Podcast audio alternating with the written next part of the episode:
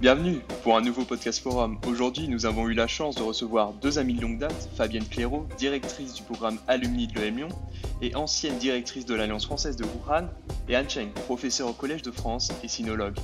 Lors de cet entretien, extrêmement passionnant, nous avons parlé de la ville de Wuhan à travers le spectre de sa population et de son histoire. Ensuite, nous avons abordé un pan souvent méconnu de l'histoire chinoise, qu'est la doctrine de Confucius. Enfin, nous avons discuté de la situation des Chinois et de la Chine aujourd'hui. Cet entretien est l'occasion de transmettre des clés de compréhension sur la culture chinoise, le peuple chinois et la gouvernance chinoise, afin de s'orienter dans la jungle d'informations présentes dans les médias. Je vous laisse maintenant avec l'entretien. Bonne écoute. Merci, oui, merci Ange, merci Anne de m'avoir proposé de me joindre à, votre entretien, à votre conversation. Euh, moi, je suis la directrice du, réseau des diplômés EM Lyon depuis deux ans. Et dans une vie antérieure, j'étais chercheur sur la Chine pour l'IRIS, l'Institut des relations internationales, internationales et stratégiques. Et c'est à ce moment-là que nous nous sommes rencontrés, Anne et moi. Oui, donc euh, effectivement, notre, notre amitié est déjà, déjà euh, est de longue date, on peut dire. Euh, et il y a quand même des hasards dans, dans, dans la vie qui, qui, font que certaines amitiés, justement, en fait, rebondissent comme ça, comme, comme ça a été le cas avec, avec Fabienne en fait, tout, tout, était fait pour nous, pour nous, séparer, pour que, pour que nous nous perdions de vue. Et en fait, on, on, on s'est retrouvés à des intervalles sporadiques comme ça, mais toujours dans des circonstances différentes. parce que moi, j'ai eu un parcours plutôt linéaire, en fait, de, de, de d'universitaire et là actuellement je, suis professeur au, Collège de France sur la chaire d'histoire intellectuelle de la Chine. Mais Fabienne a connu vraiment des, plusieurs vies et elle va en connaître encore pas mal, je pense. voilà. Bien. Et c'est vrai qu'on s'est rencontrés régulièrement. On a toujours maintenu le contact. On s'est d'abord rencontrés en France. On a été euh, notre première rencontre, c'était déjà sur la Chine évidemment, et on a été interrogés toutes les deux sur la question faut-il avoir peur de la Chine? Mm-hmm. Donc ça, il y a peut-être plus de dix ans maintenant. Et puis, mm-hmm. euh, et puis, je suis partie peu de temps après euh, à Wuhan. Donc, on va, on va évidemment parler de Wuhan aujourd'hui. Et Anne a un très bon ami à Wuhan qu'elle m'a présenté et que j'ai rencontré le soir euh, de la fête de la musique lors mhm. de mon atterrissage quasiment à Wuhan. Euh, mhm. Jean-Pierre, qui est professeur de français à l'université de Tianjin. Et voilà, donc on a un ami commun à Wuhan et ça nous a également permis de nous retrouver deux fois, si je ne me trompe pas, à Wuhan.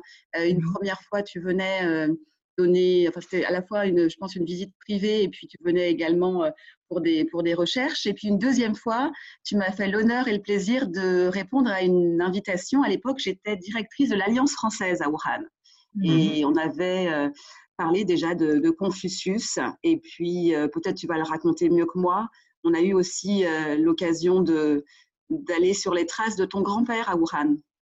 Ah oui, exactement, oui. Euh, ça, c'est vraiment un, un épisode qui, euh, qui reste très émouvant pour moi et, euh, et qui est justement associé à toi, Fabienne.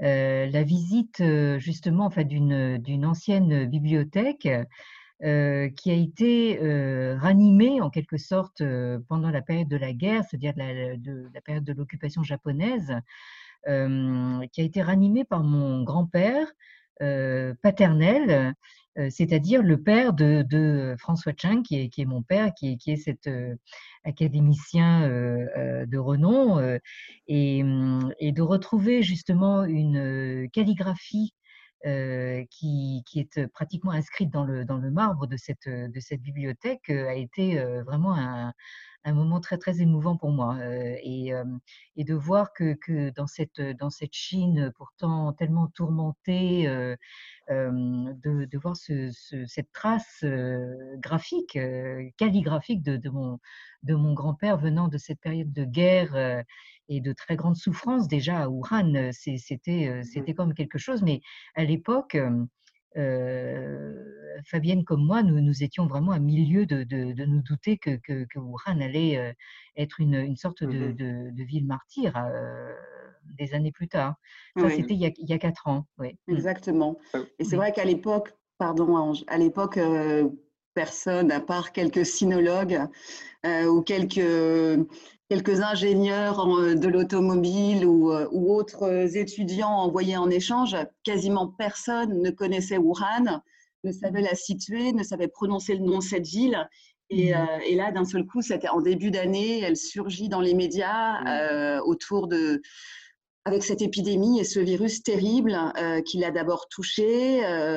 qui, Wuhan était la première ville confinée et je pense qu'on était assez peu à penser que le virus ensuite allait s'étendre dans, toute la Chine, puis, euh, puis contaminer l'ensemble du monde. Hmm. Bah, c'est vraiment une histoire touchante que vous nous partagez là. Je ne savais pas du tout euh, que, euh, que vous aussi, Anne, vous étiez allée à, Wuhan. Mais quand j'ai appris que, justement Fabienne Clairaut avait été directrice de l'Alliance française de, de, Wuhan, je me suis demandé c'est quoi comme type de ville? Parce qu'on entend beaucoup dans les médias le laboratoire P4, voilà, euh, que Bernard Cazeneuve est allé au laboratoire, que c'est euh, une, euh, collaboration franco-chinoise. Mais finalement, cette ville, elle, a quelle atmosphère Quelle est l'histoire? Est-ce qu'elle a une histoire particulière? Est-ce que vous pouvez nous, partager ça, vous qui avez bah, vécu là-bas pendant plusieurs années? Alors oui, il y a beaucoup, beaucoup à dire sur cette ville. Alors moi, j'y suis allée, il faut être honnête, un petit peu à reculons. Euh, parce que c'est une ville qui a toujours euh, eu mauvaise réputation, y compris en Chine. Euh, c'est une ville qui est réputée comme étant une ville très chaude. Elle fait partie des ce qu'on appelle en Chine les trois fours, les trois fournaises. Donc la température est brûlante, étouffante l'été. C'est une ville qui est une ville industrielle, qui est une ville forcément de, par, de ce fait assez polluée spectaculaire, 11-12 millions d'habitants. Elle est la réunion de trois anciennes villes, qui sont les trois principaux quartiers centraux euh, qui étaient dissociés jusqu'en 1927 et qui ont fusionné à l'époque, ce qui explique qu'il n'y a pas vraiment de centre. Et c'est une ville qui est euh, traversée par euh, ce fleuve incroyable, le Yangtze, qui est le troisième plus grand fleuve du monde. Et à Wuhan, il fait un kilomètre de large.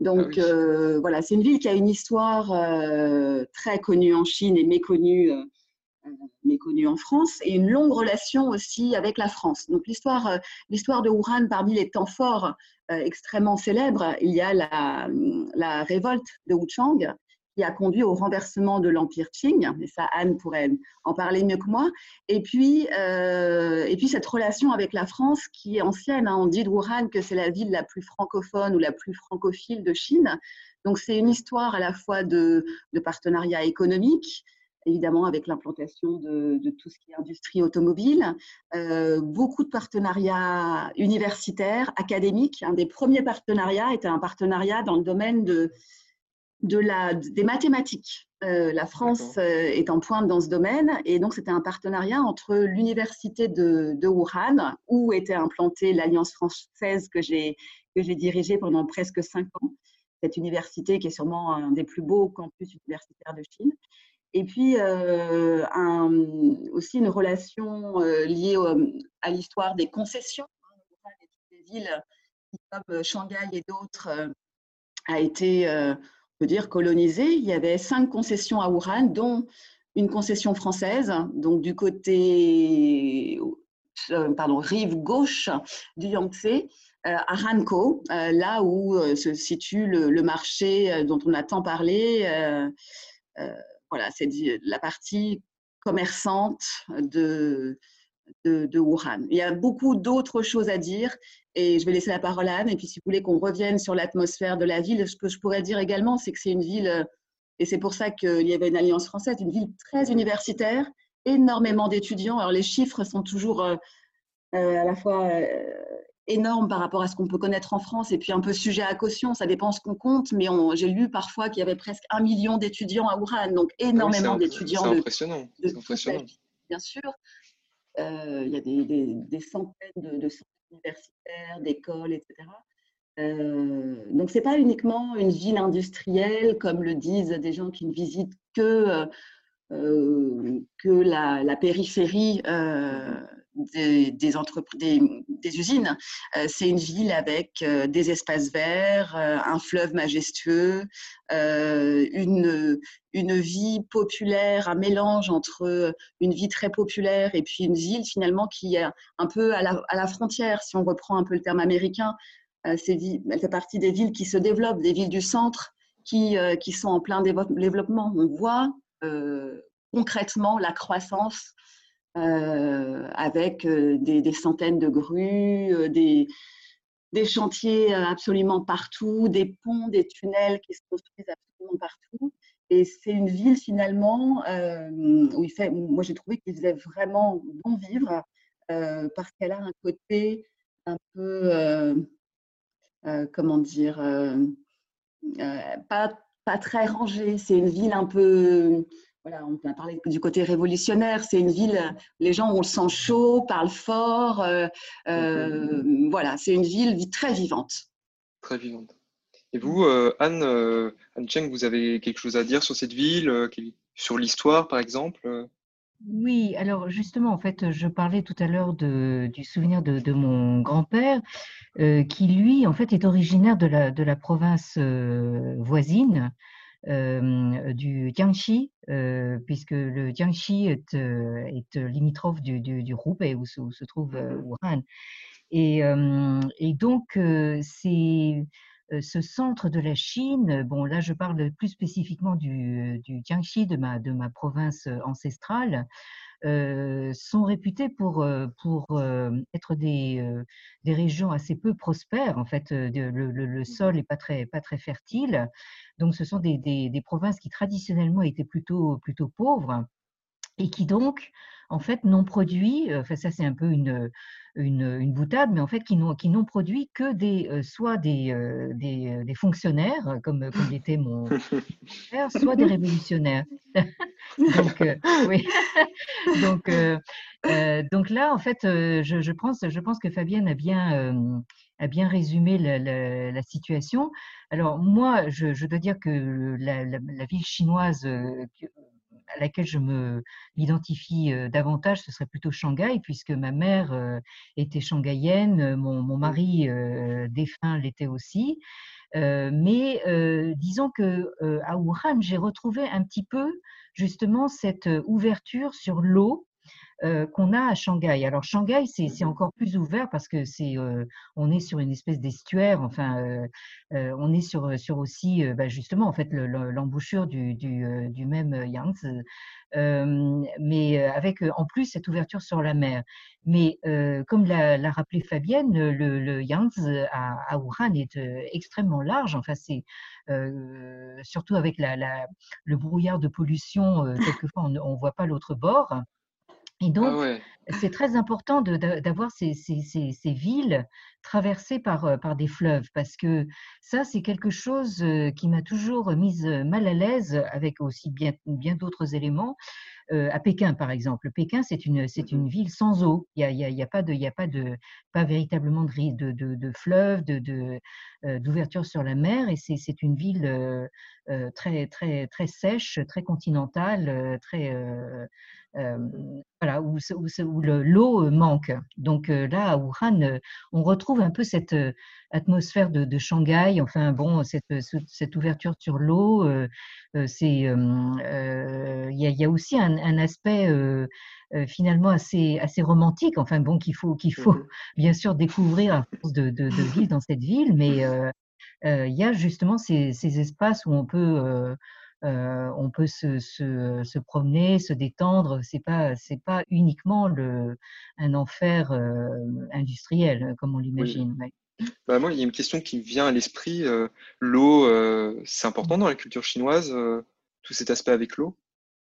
Ah oui, oui, oui, ben oui, bien sûr, parce que parce que l'eau, c'est alors évidemment la, première référence qui, qui vient à l'esprit, c'est euh, c'est ce que c'est ce qu'on appelle le, le, livre de la voix et de la vertu, le, mmh ce que les Français appellent le, Tao Te King, enfin le Tao Te Ching ou le Lao Tzu, euh, euh, où effectivement l'eau c'est précisément euh, l'image la, plus appropriée pour se figurer ce qu'est le Tao, la, la, voix, parce que en fait la voix, c'est le cours naturel des choses que, que l'on ne voit pas en tant que, en tant que processus, mais dont on voit les, dont on voit les, les effets simplement.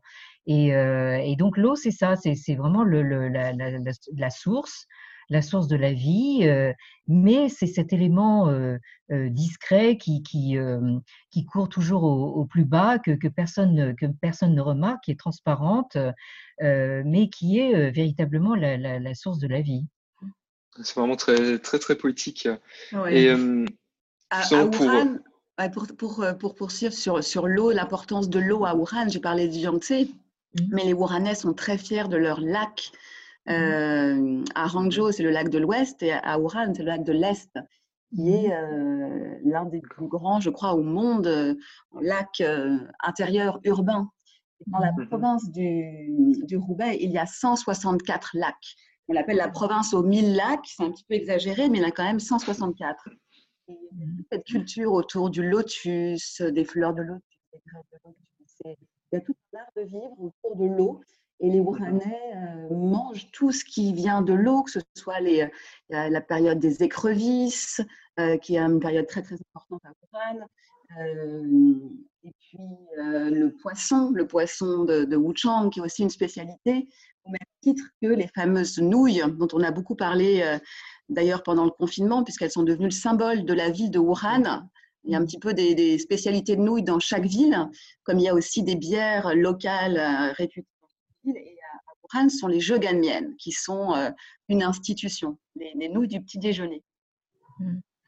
Oui, euh, Fabienne, là, euh, tu, tu, me donnes faim, là. c'est bon, c'est très, très bon, les jeux Ganmian. oui, oui, là, c'est, c'est, ça, c'est, je, je, crois que Fabienne, tu viens de mettre le, doigt sur, quelque chose de, très très important dans la culture chinoise, puisque euh, on, est censé parler de ça euh, aussi aujourd'hui. c'est vraiment les Chinois, on les a par le ventre. Vraiment, ça c'est. Je crois que pour tout dire, je, parlais de mon mari défunt, de mon mari shanghaïen.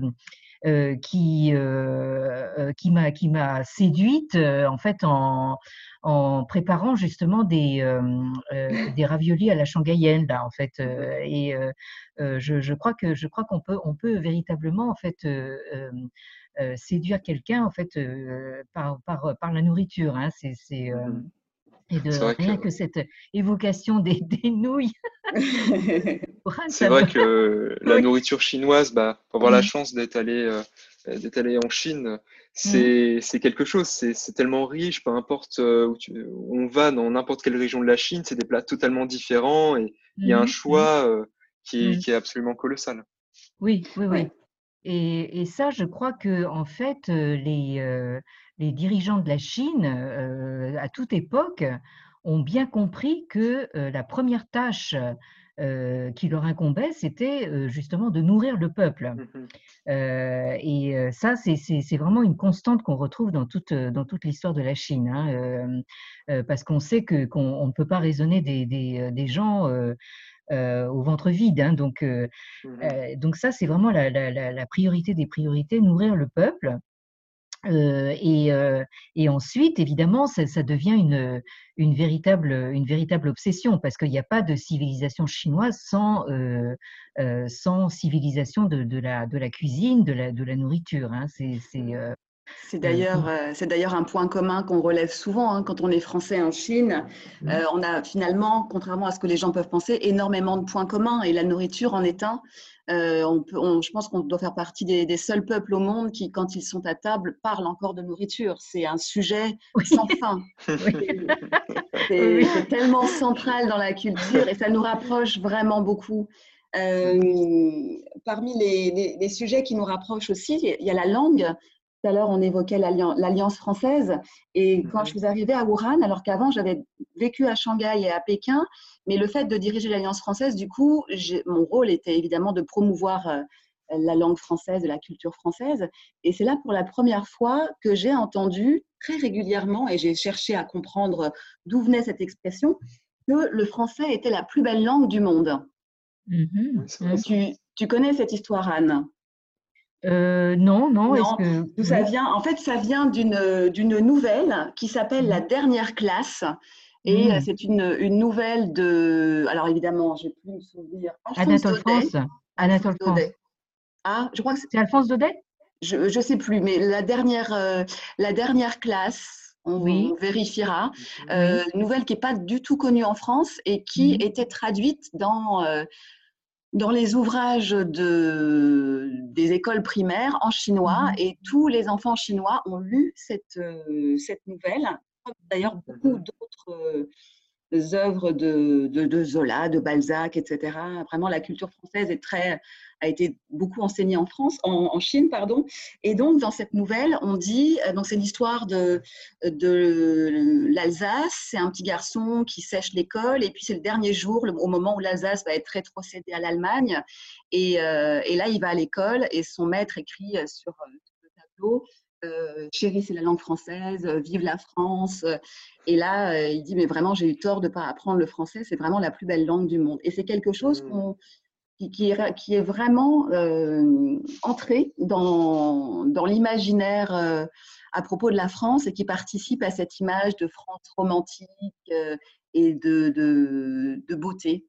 Donc, j'ai beaucoup surfé sur cette histoire euh, du, français est la plus belle langue du monde. J'en ai, fait un petit peu mon slogan d'ailleurs pour faire la publicité de l'Alliance, j'avoue. Ah bah, c'est un très bon slogan en tout cas. je ne savais pas du tout, c'est vraiment super intéressant.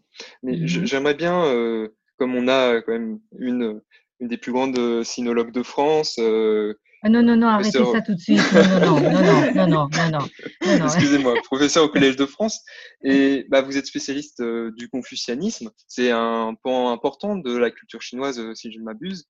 Euh, Qu'est-ce que ça représente euh, bah, pour la Chine, le confucianisme Est-ce que vous pouvez nous en parler, s'il vous plaît, un petit peu bah, écoutez, euh, là, je répondrai par la phrase de De Gaulle, un vaste programme. Hein, euh, euh, là, là, vous, vous faites référence à quel.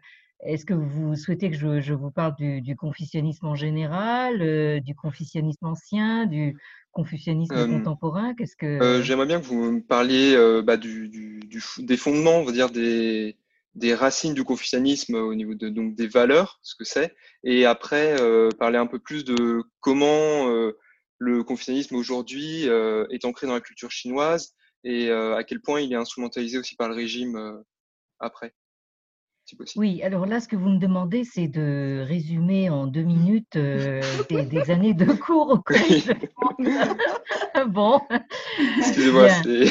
oui. Euh, bon, alors, euh, d'abord, je pense qu'il faut préciser, c'est que cette fixation et cette focalisation sur le, sur le confucianisme, ça peut être un petit peu euh, réducteur et surtout induire en erreur parce que c'est, je pense qu'il y a une, euh, a peut-être une, euh, une erreur de, d'optique qui est due en réalité en fait à la perception qu'ont eu les élites européennes justement de ce que pouvaient être les élites chinoises quand ils sont arrivés en contact avec elles, quand elles sont, enfin quand ces élites se sont rencontrées et bien sûr, là, il faut forcément évoquer le, la fameuse médiation jésuite, la, médiation mmh des, missionnaires chrétiens présents en Chine à partir du, XVIe siècle, et notamment des jésuites. Parce qu'au fond, ce sont eux les, premiers sinologues, dans la mesure où, quand ils sont arrivés en Chine pour évangéliser donc la Chine, ils ont en fait adopté une stratégie tout à fait, tout à fait originale qui a été d'abord, enfin qui est impliquée d'abord le fait qu'ils se sont immédiatement mis à apprendre le chinois, à apprendre la langue. et je rappelle toujours que, ce que ceux qui se euh, bombardent sinologues actuellement euh, ne, font pas toujours cet effort d'ailleurs. Bon. Euh, donc les, jésuites vraiment enfin, ont, réussi quand même à, s'introduire auprès des, des élites chinoises qui étaient donc ces lettrés bureaucrates serviteurs de, l'État impérial. qui à l'époque étaient encore en fait sous la dynastie chinoise des, des Ming, euh, et beaucoup de jésuites ont été témoins de la conquête manchoue qui, qui s'est terminée en 1644 et c'est toujours intéressant de se rappeler que, que 1644, c'est en France le règne de Louis XIV. Mmh. Et que il faut se rappeler aussi que les jésuites ont produit la première traduction en langue européenne, c'est-à-dire le latin en l'occurrence, d'un pan considérable du, corpus textuel confucéen. et cette traduction est parue donc en 1687. Hein. Et ce qui est intéressant, c'est que justement, je,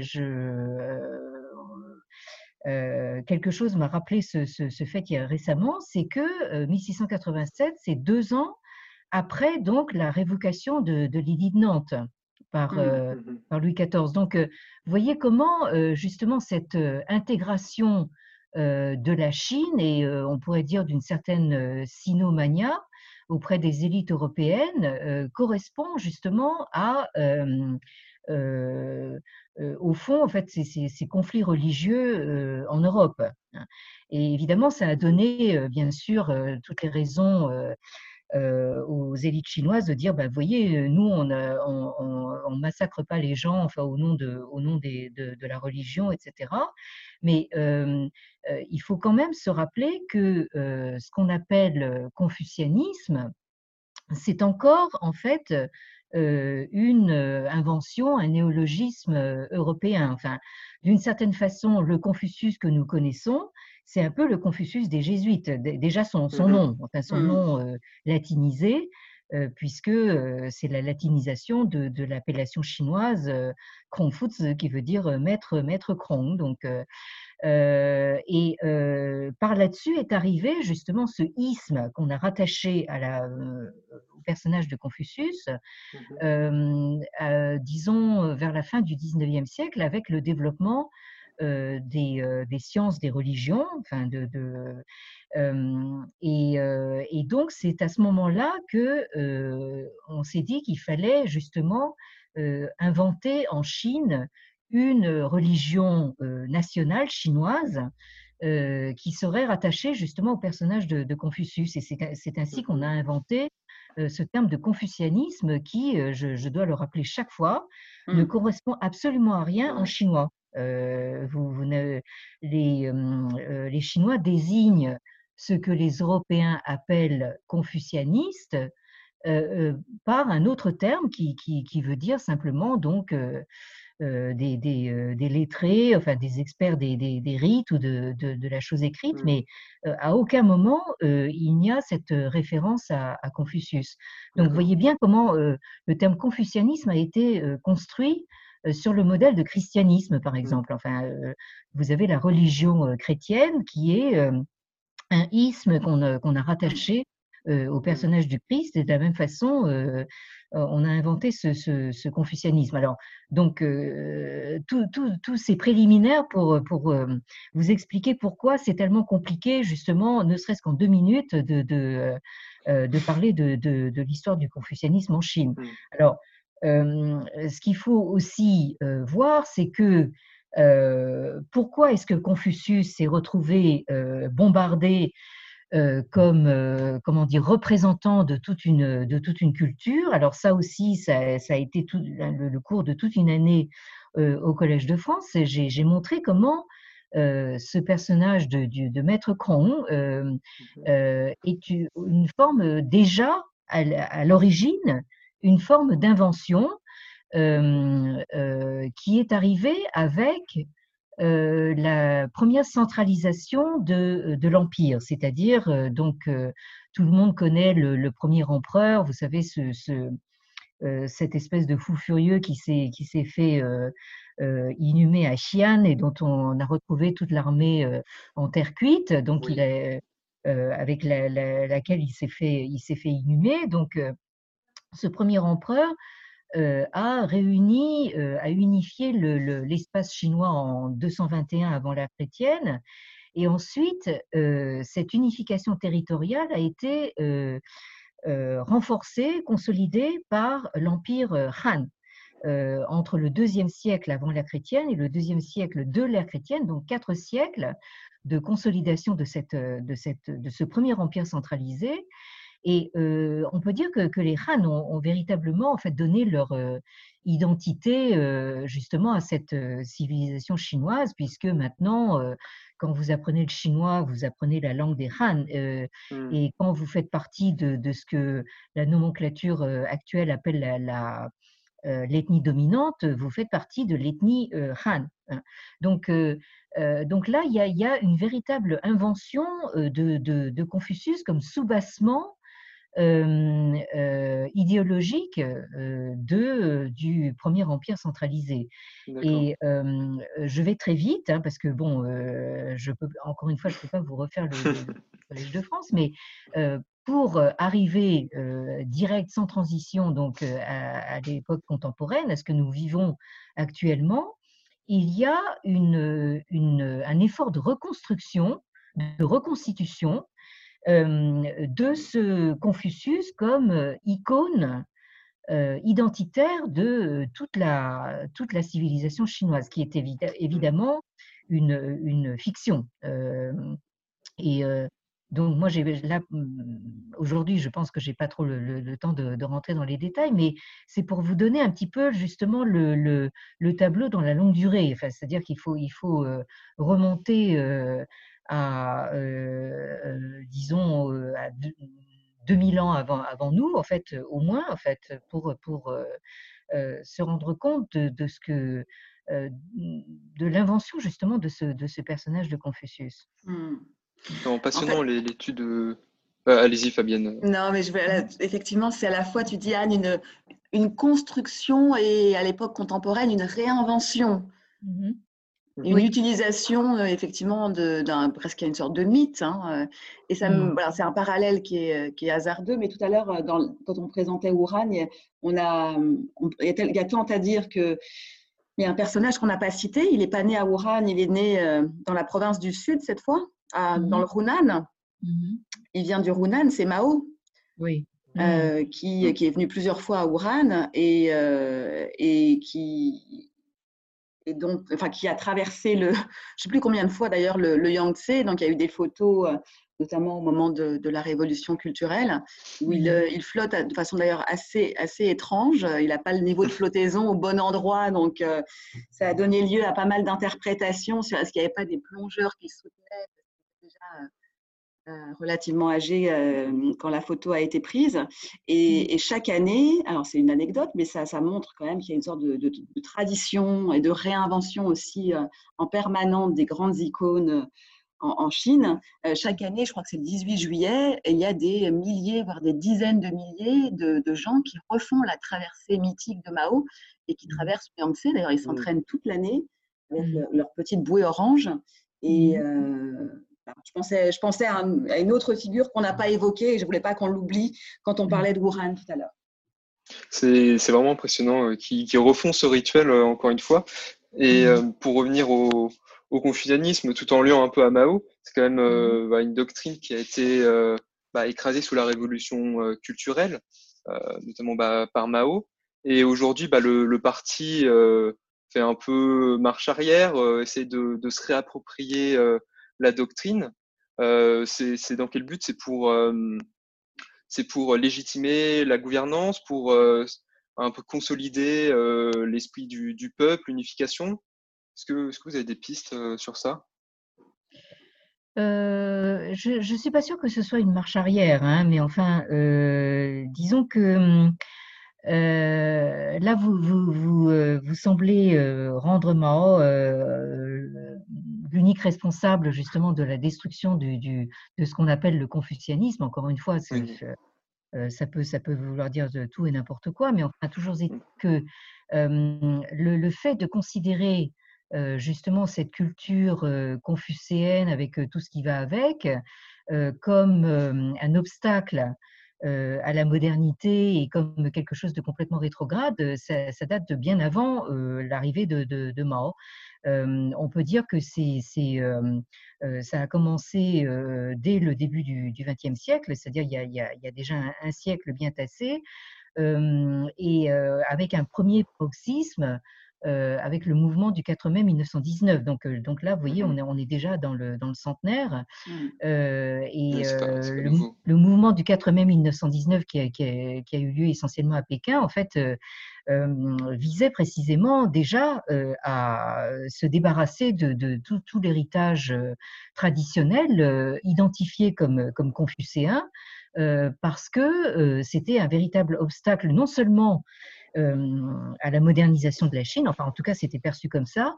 Mais c'était quelque chose d'indispensable pour la survie de la Chine, parce que il faut rappeler que il y a un siècle, la Chine a failli être, être effacée de, de, de, de, la, de mmh la carte, hein, effacée de la face du monde, hein, assaillie de tous les côtés. Enfin, je veux dire, bon, par euh, par les, les, euh, les, puissances dites occidentales qui, euh, là aussi, je le rappelle toujours, qui comprenaient le Japon. Hein, enfin, quand on mmh. parle d'Occident, il faut toujours préciser de quoi on parle. donc, donc là, en fait, le, le pour, pour, aller vite, ce qu'on appelle le confucianisme, en fait, il, il a connu véritablement un processus de destruction systématique pendant une bonne partie du XXe siècle. Et d'une certaine façon, le, le, le, le maoïsme n'a été que, que véritablement le, dernier paroxysme justement de, cette, de cette destruction avec, bien sûr la révolution culturelle qui, s'est appliquée consciencieusement à détruire ce qui, restait à détruire, c'est-à-dire pas grand-chose finalement de, la, société de. Hein. Bon, alors maintenant, euh, comment expliquer justement ce, revirement hein? Euh, alors là aussi, euh, je, l'ai expliqué dans, bien sûr plus de détails ailleurs, mais paradoxalement, c'est un, revirement qui, a commencé par la, périphérie de l'Empire, c'est-à-dire donc ce renouveau des valeurs confucéennes, c'est venu dans les wagons de, du, comment dire, de, de tout ce discours sur les valeurs asiatiques qui, a fait florès dans les années 1980. Hein. Et donc, évidemment, c'est n'est pas difficile de, voir que pendant ce temps-là, dans les années 80, la Chine était en train d'essayer de, de, faire sa sortie justement du, du maoïsme. Euh, et euh, avec les, les, les, années Deng Xiaoping, euh, mmh. on, a connu justement ce, ce, ce, début de revirement qui a d'abord été un, un, revirement économique, hein, avec l'entrée mmh. dans, dans, dans, dans l'économie capitaliste. Et, et c'est dans justement le, le, le, train de ce, de ce revirement qui est, qui est revenu en force notre brave Confucius, mmh. comme justement, en fait, encore une fois, comme icône euh, identitaire euh, national qui maintenant est d'autant plus euh, indispensable que non seulement la Chine est dans, cette montée en puissance que vous savez, et donc il lui faut justement ce, cette, cette, icône qui a remplacé, comme l'a rappelé très bien Fabienne, qui a remplacé l'icône de Mao euh, dont, on, dont évidemment qui, Mao représente un, héritage très, très compliqué parce que les, les, dirigeants du, du, de l'État parti actuel euh, ont, un peu de difficulté justement en fait à, intégrer euh, cet héritage qui a quand même dont on a vu qu'il a été quand même relativement catastrophique hein, euh, bon pour le destin de la Chine et maintenant Mao apparaît juste comme une, une, sorte de symbole alors que Confucius représente la soi-disant continuité de la civilisation chinoise depuis des millénaires. Hein, ça, c'est le, fameux slogan des, instituts Confucius. Hein, donc, euh, euh, on est en train d'essayer de, rétablir de la continuité à tout va. Hein. Euh, les Chinois actuels sont censés être les héritiers d'une d'une culture plurimillénaire qu'on fait remonter à 5000 ans, bon, de façon tota-, totalement abusive d'ailleurs. mais encore une fois, cette, cette, continuité est totalement fictive. Hein. C'est mmh, quelque chose de. de, est-ce que tu dirais, Anne, aussi, l'un des intérêts du coup de cette icône identitaire Confucius, c'est de mettre en avant les valeurs d'ordre? Oui, bien sûr, bien sûr.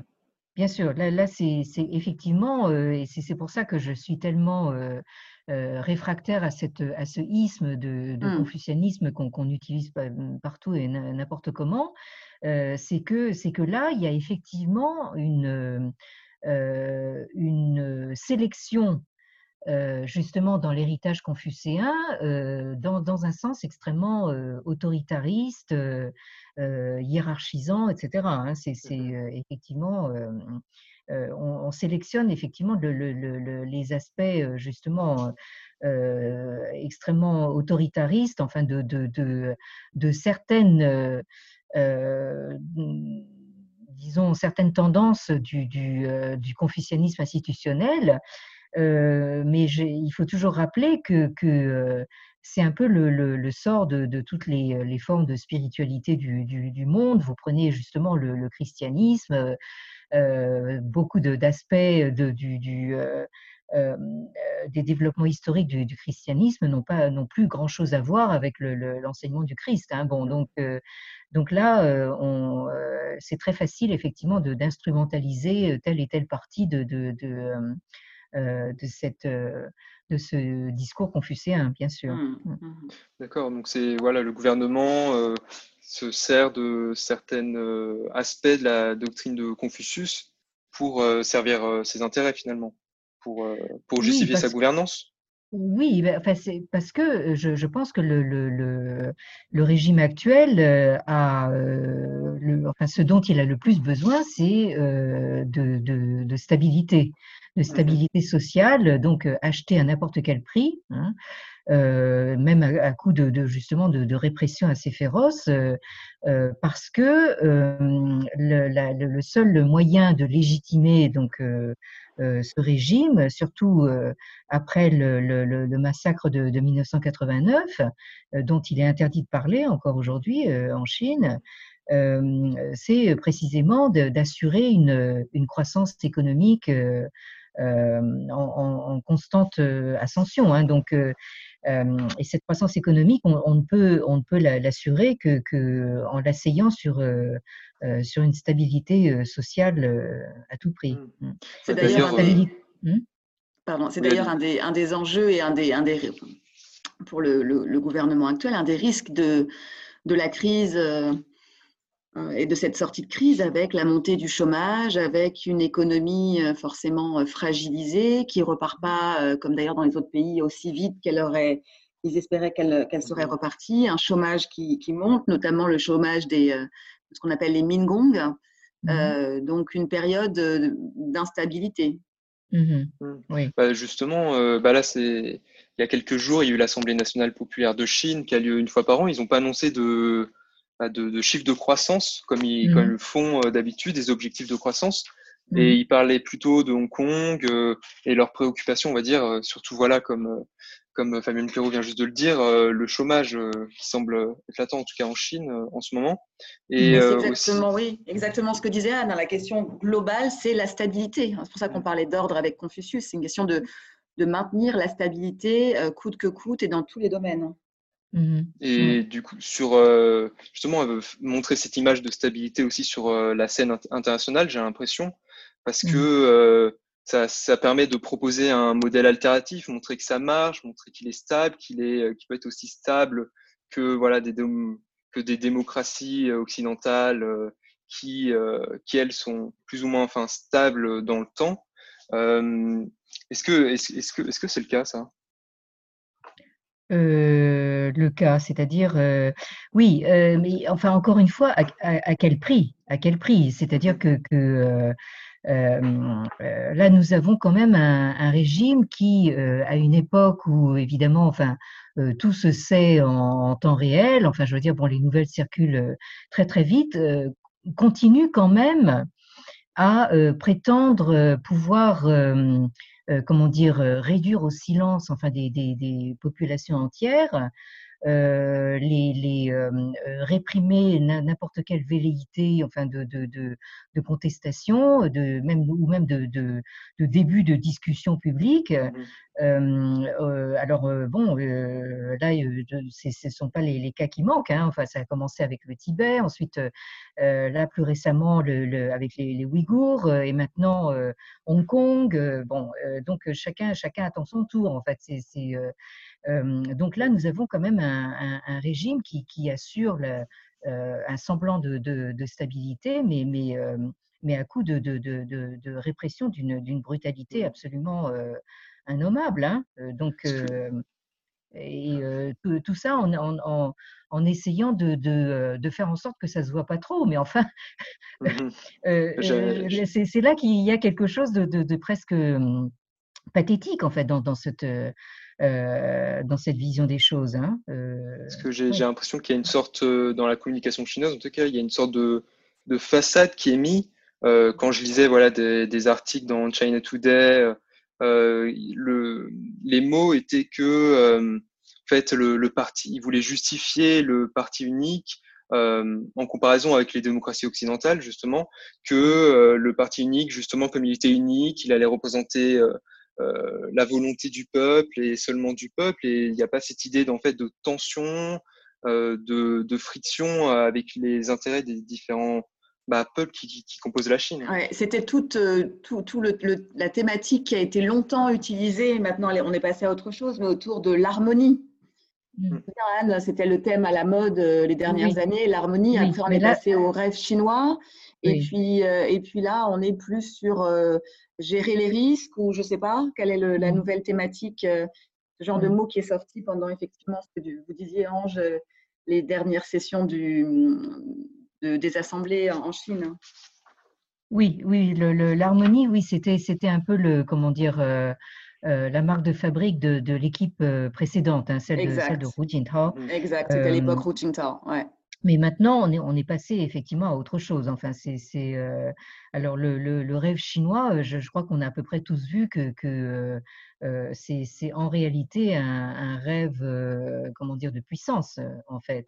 Mmh. Et, mmh. et ce, ce, rêve de puissance est tel que je crois que justement, ce qui, ce qui me paraît tout à fait pathétique actuellement dans, dans le dans les tentatives euh, que lance la Chine de, façon très, finalement, très désordonnée et très, euh, euh, très chaotique, de, de, de, soit de minimiser le, le, le euh, les dégâts, soit de, soit de euh, comment dire, de, nier les faits, soit de, les, de les distordre. Bon, euh, c'est, on, on, voit bien que, que, que les Chinois n'ont pas véritablement saisi euh, ce qu'est le, le, soft power. Euh, c'est-à-dire, euh, ils n'ont pas compris que le, que le soft power, c'est pas quelque chose qu'on peut, qu'on peut commander, contrôler, et qu'on est, on est ici dans quelque chose d'assez schizophrène en fait. Hein. C'est-à-dire que on a à la fois en fait justement des, des, des gens qui qui n'ont que le mot continuité à la bouche et en même temps qui passent leur temps euh, effectivement à, à, tout casser. C'est pour ça que c'est pour ça que quand vous disiez euh, marche arrière, je suis pas tout à fait euh, d'accord. Ici, on est plutôt dans une, une espèce de fuite mmh. en avant perpétuelle. Hein. Oui. Mmh. Et en même temps, c'est vrai, c'est exactement ça. Tu parlais de la puissance et ça me ça me fait penser à ce qui a longtemps été euh, rabâché euh, en Chine, y compris dans les, dans les ouvrages scolaires, de, de, volonté de, rattrapage, voire de revanche sur euh, mmh ce qu'était la Chine avant, avant les concessions, l'idée que la Chine était la première puissance et qu'elle devait le redevenir. Donc là, on mmh est vraiment sur des thématiques de puissance. Et mmh aujourd'hui, quand on regarde toutes les analyses de, de géopolitique et de confrontation forcément avec l'autre grande puissance rivale que sont les États-Unis, euh, les, les, thèmes, les, euh, les, termes qui sont employés se rapprochent quasiment d'un climat de guerre froide. Mmh. Il y a une sorte de, de forme de, de, traumatisme avec justement cette période euh, du 19e siècle. Et euh, justement, euh, bah, vous, vous parliez de l'opposition avec les États-Unis, une forme de guerre froide, une opposition de modèle, parce que bah, la Chine propose un, un modèle alternatif. Bah, justement, je trouve que dans, dans la bouche bah, du gouvernement chinois, il y a des mots qu'on aurait plus associés il y a quelques années bah, aux, aux, démocraties occidentales, notamment le mot de multilatéralisme. On voit le, la Chine qui va beaucoup interagir avec euh, euh, l'OMS, etc. Et donc, euh, ce mot de multilatéralisme, on l'aurait entendu d'Obama. Donc, c'est toujours dans cette logique de s'opposer à, un bloc, on va dire, de l'Ouest oui, alors bon, je, je vous ai bien prévenu que, que moi, je, je, je n'ai pas du tout les, les, les, compétences nécessaires pour parler de, géopolitique ni de relations internationales. là, vous dites multilatéralisme. En fait, la, la, la, Chine lance comme ça des, des termes en fonction de, de, ses, de ses besoins, des besoins du moment. Hein.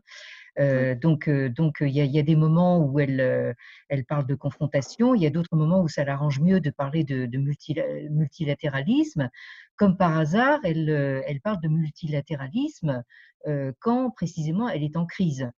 Donc, mmh un autre terme, pardon, mmh un autre terme que tu as mmh parfois employé, et je te l'ai entendu décrypter, c'est Tianxia, tout ce qu'il y a sous le ciel. Comment on peut cette conception voilà, de, de pays peut-être global? Oui, euh, alors euh, Tianxia, oui, effectivement, c'est euh, un. ça veut dire littéralement sous le ciel, tout ce qui est sous le ciel.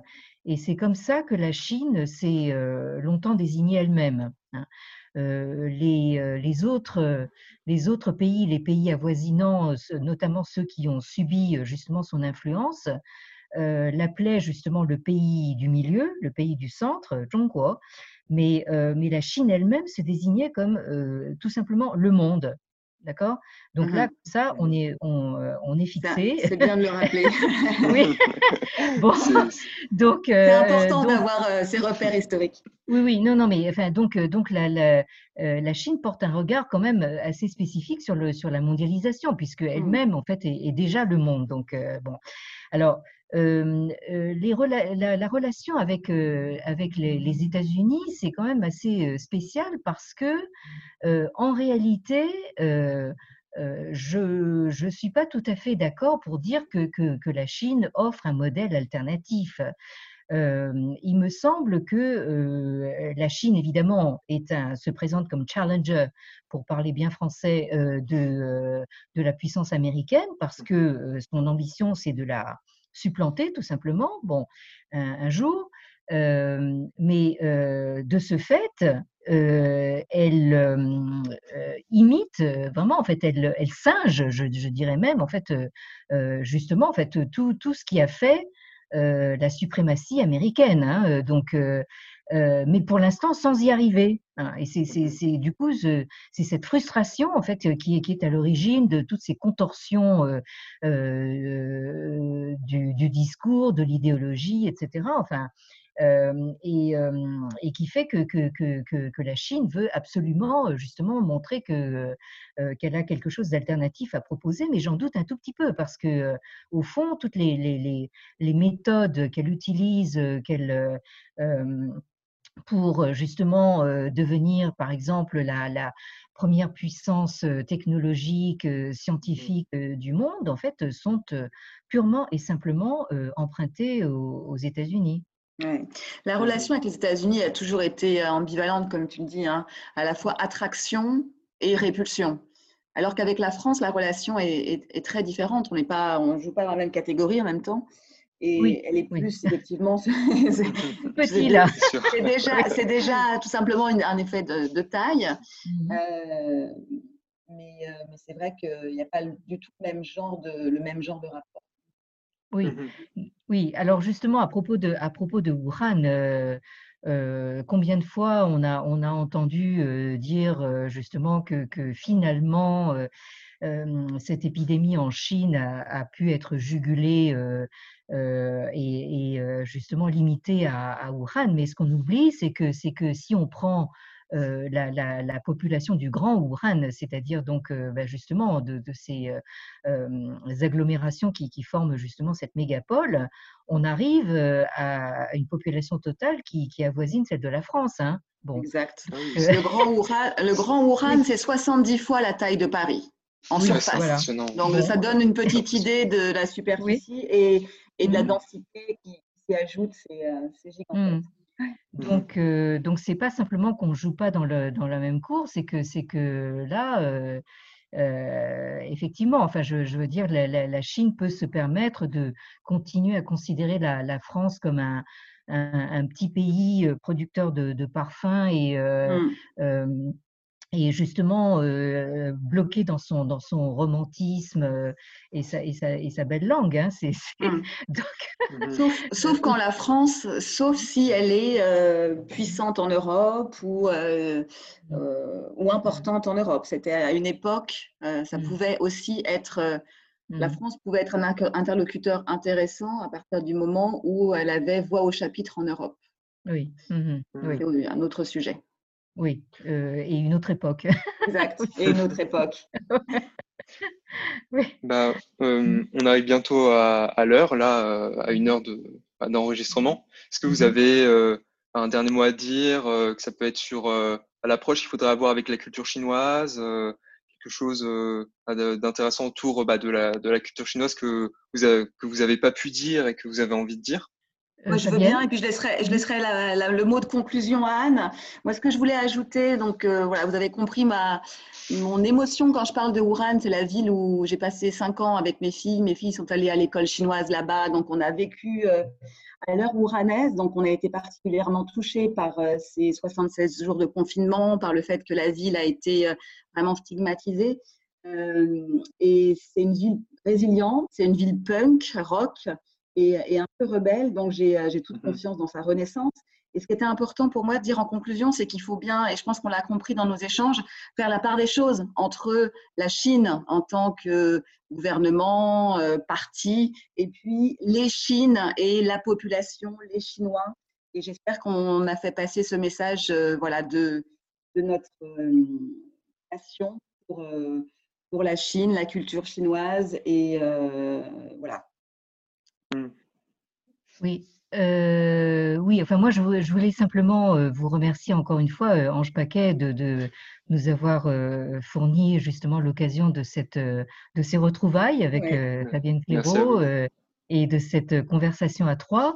je, disons, mon, dernier message, ce serait justement pour, Fabienne l'a bien dit, pour la, la euh, ben, le, peuple chinois, euh, enfin que, les dirigeants euh, disent